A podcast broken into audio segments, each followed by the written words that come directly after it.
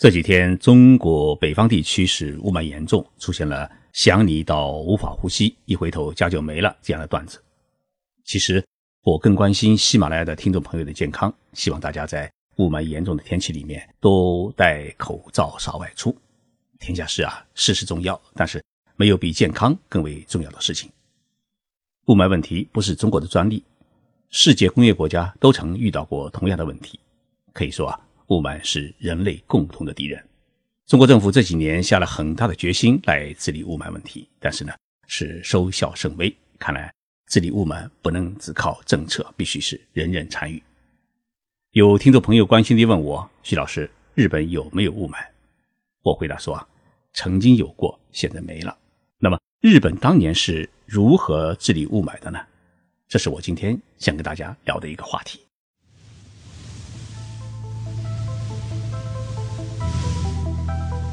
任你波涛汹涌，我自静静到来。静说日本，冷静才能说出真相。我是徐宁波，在东京给各位讲述日本故事。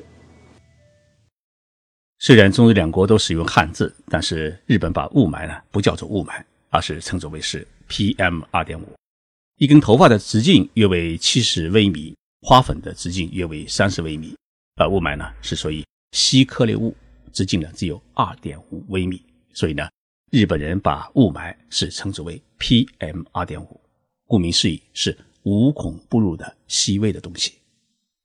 雾霾为什么可怕？因为雾霾中充斥了各种各样对人体有害的工业和生活的废气，像硫酸盐啊、硝酸盐等等，都是应有尽有的东西。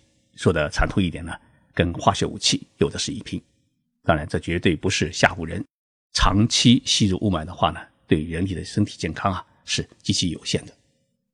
三年前，日本庆应大学医学部的一位教授啊，曾经发出过一个警告，说雾霾会使得中国的肺癌的发病率呢增加百分之四十以上。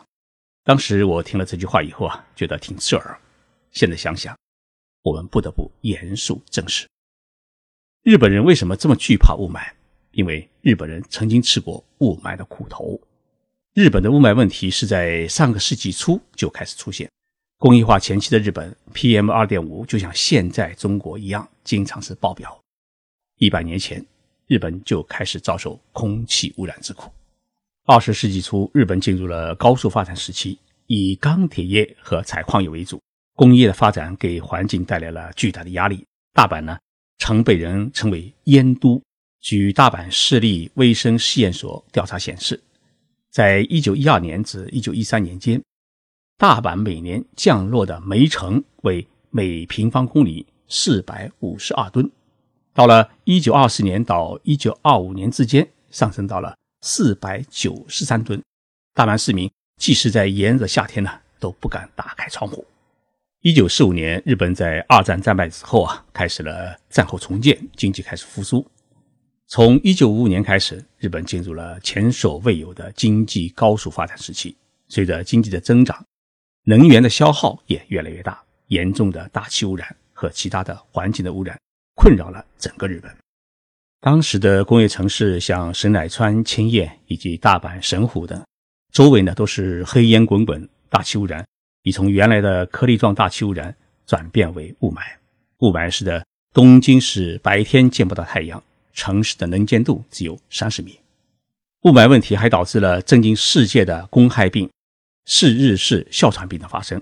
据日本官方统计，截止到一九七二年底，全国确诊的受害者人数已经高达六千三百七十六人，其中呢已经有十一人死亡。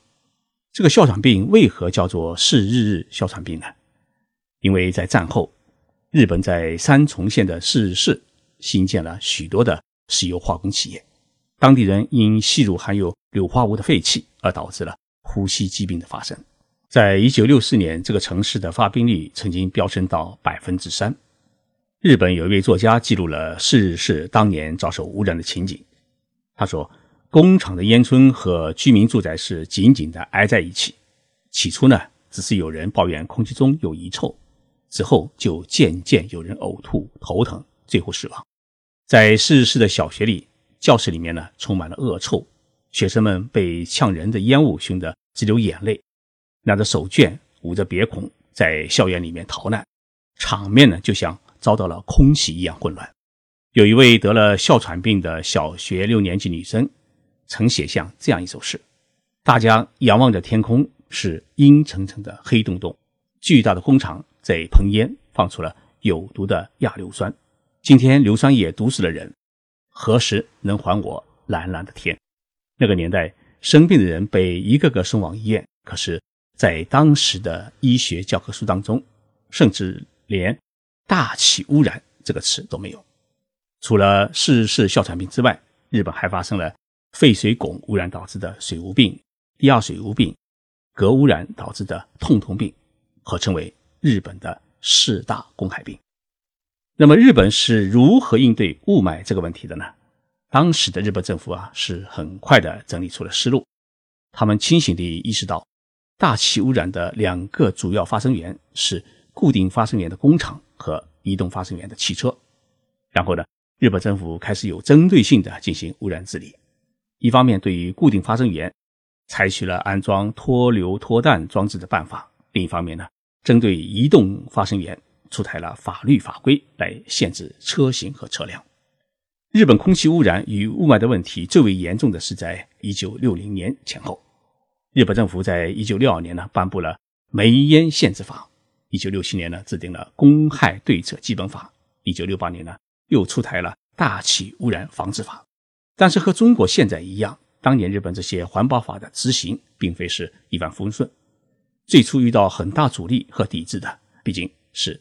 企业，企业呢，虽然是污染最为严重的发生源，但是这些工业、矿业、汽车制造业都是影响力巨大的财团，也是国家的纳税大户。所以，在六十年代后半期，日本几乎所有城市的空气质量都没能达标。七十年代，日本对一些环保法进行了修改，强化了对污染企业的惩罚力度，规定只要污染超标的事实成立。即使企业没有过错，也应承担赔偿责任。日本政府呢还提出了一句口号，叫做“预测污染物对于居民健康的危害是企业必须履行的义务，忽视这种义务就等同于谋杀”。二零零零年，日本修订了关于确保居民健康和安全的环境条例，明确规定了出现空气污染时应采取的紧急措施，包括向居民通报有可能发生的严重污染。呼吁居民是减少开车和出门。日本政府在制定法律和强化行政监督上是下了很大的力气，而一般的市民也拿起了法律武器来起诉污染企业，甚至起诉中央政府。一九九八年，居住在东京川崎高速公路沿线、深受汽车尾气之苦的受害者家属们，抱着受害者的遗像走上了法庭。四年以后呢，东京地方法院宣布民众胜利。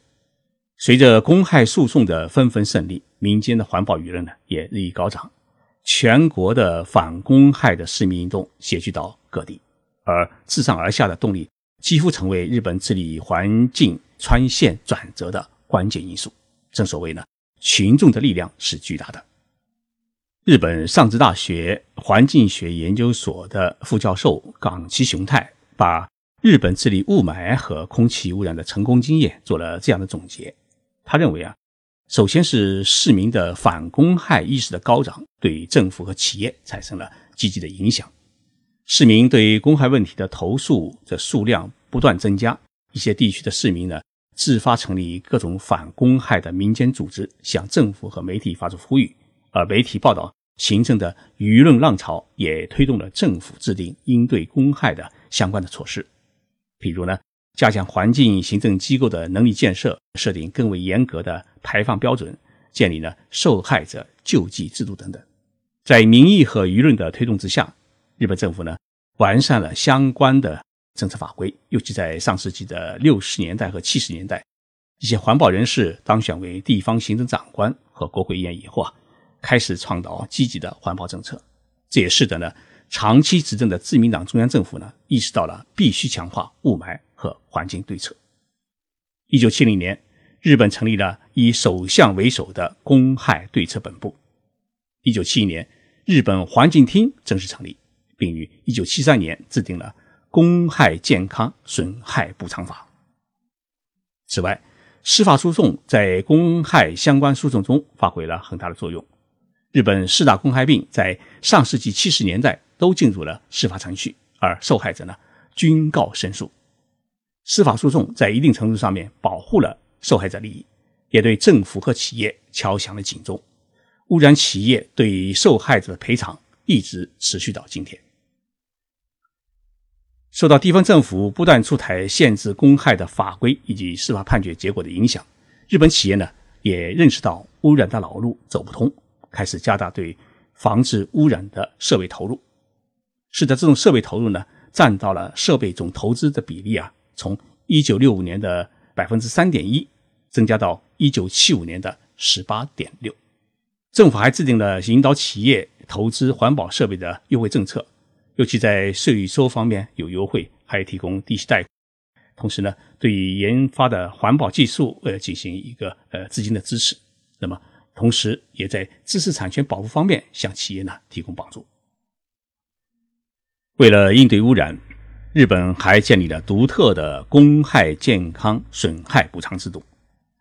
这一制度的基本框架是政府向全国约八千三百家排污企业呢征收是污染税，并向汽车车主征收是汽车重量税。这两部分特别的税金的比例分别是百分之八十和百分之二十。那么这税款呢，作为是公害保健福利事业费，由中央政府呢支付给遭受污染的地区的政府。那么地方政府呢，再向遭受公害健康损害的患者支付赔偿金，并支持公害的保健福利事业。在高峰期，日本全国共有十一万人被认定为是公害病患者，每年补偿的金额达到了一千亿日元，相当于。六十五亿元人民币。截止到二零一四年底，日本全国依然有三万八千人被认定为是公害病的患者，继续领取补偿金。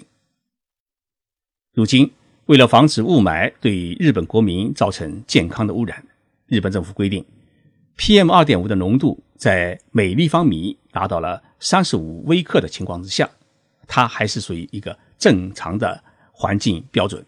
如果超过三十五到七十之间，是需要呼吸道敏感的市民以及老人孩子们也要提高警惕。如果超过了七十以上，就要呼吁人们尽量减少外出。同时呢，学校可以考虑停课。采取公害对策，不仅有利于保护国民的生命健康，在经济上考虑呢也是划算的。日本呢，它是以水污病为例，如果采取对策。每年呢，只需要投入一亿日元，而放任污染造成公害，就会带来每年一百二十六亿日元的损失。在日本市民、政府和企业的共同努力之下，日本的雾霾等公害对策呢，已经取得了显著成功。国民和企业的环保意识也得到了空前的增强。我们在街头啊，很少能够看到纸片或者杂物等垃圾。整个国家的环境和空气质量也得到了很大的改善。同时呢，环保技术也实现了革新，还创造了就业，增强了日本企业，尤其是环保产业的国际的竞争力。听完了日本整治雾霾和环境污染问题的节目，大家一定会有一些感触。治理雾霾啊，不是一朝一夕的事情，但是呢，必须是上下参与，全民行动。如果人人成为环保行动的积极参与者，那么天一定会蓝，空气一定会甘甜，我们一定能够长寿。期待这一天的早日到来。